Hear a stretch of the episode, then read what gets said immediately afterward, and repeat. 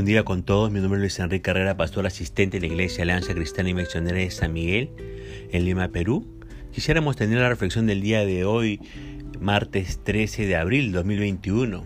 Hoy nos corresponde ver el pasaje de Éxodo capítulo 20, perdón, capítulo 28, verso 1 al 14.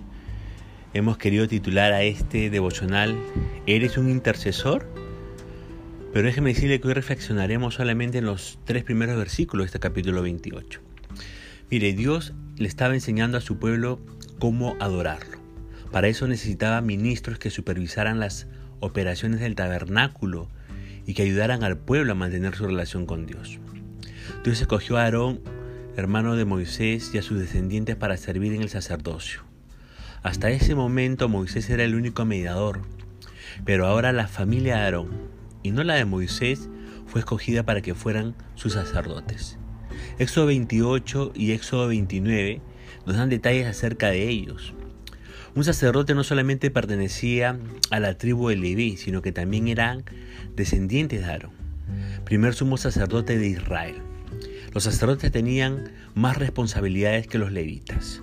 Como sumo sacerdote, Aarón tenía a su cargo a todos los sacerdotes y levitas.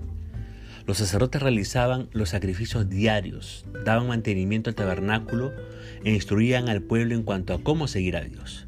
Eran los representantes del pueblo ante Dios y como tales se requería que vivieran de una manera digna de su cargo.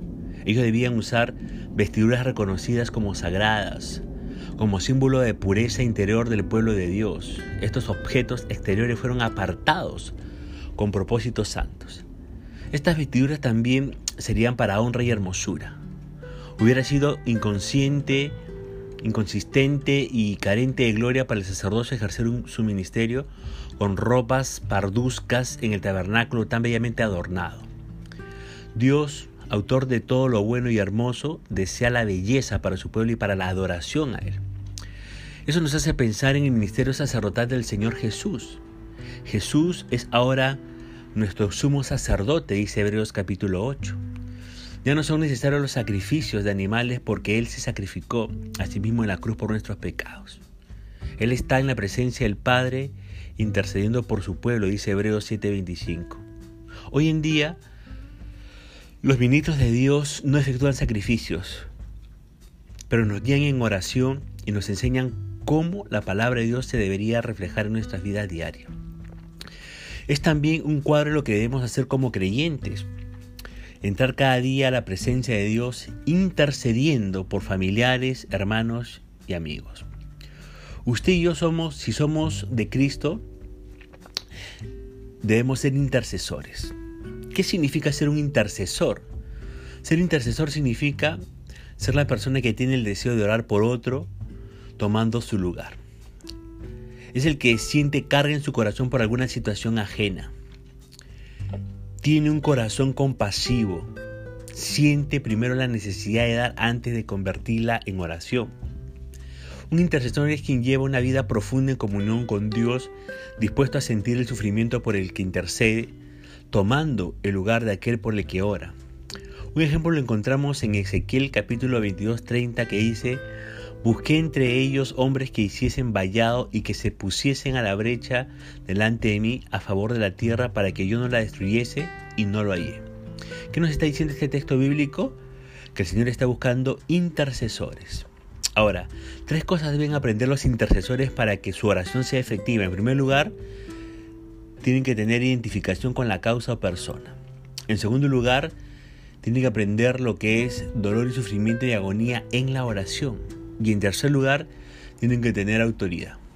Es indispensable que cada uno de estos tres elementos estén basados en el amor de Dios, el amor ágape, y que nuestra oración fluya con la identificación total del intercesor con aquello por lo que se va a interceder. Jesús, por ejemplo, se identificó con Marta y María ante la muerte de Lázaro y hasta lloró por él.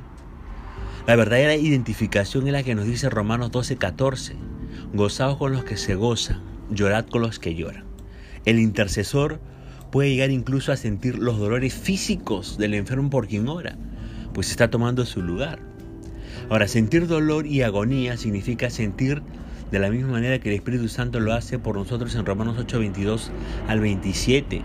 Y la autoridad es la que podemos ejercer conforme a la palabra de Dios, la autoridad del creyente que nos ha sido dada, la autoridad de hijo de Dios y coherederos de su reino, como dice Gálatas capítulo 3, verso 29 y Gálatas capítulo 4, verso 7. Por ello, un intercesor debe ser responsable de alcanzar su objetivo, pero también permanecer en actitud de oración todo el tiempo.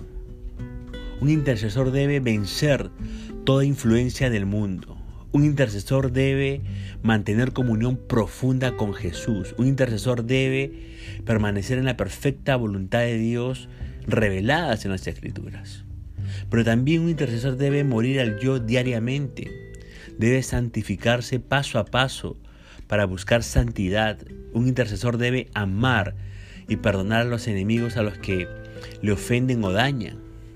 Un intercesor debe creer en la palabra de Dios, la Biblia, que es el legado que el Señor dejó a toda la humanidad sin acepción de personas. Recuerde, por favor, lo que queremos enfatizar en este devocional.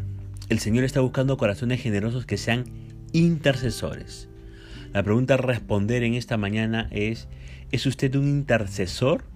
¿Es usted una intercesora? Yo espero que sí. Dios nos anhela celosamente que podamos ser también intercesores como lo es Jesucristo, como lo es el Espíritu Santo. Punto final a la reflexión del día de hoy. Dios mediante nos estaremos comunicando el día de mañana. Que Dios guarde su vida y su familia y le siga bendiciendo.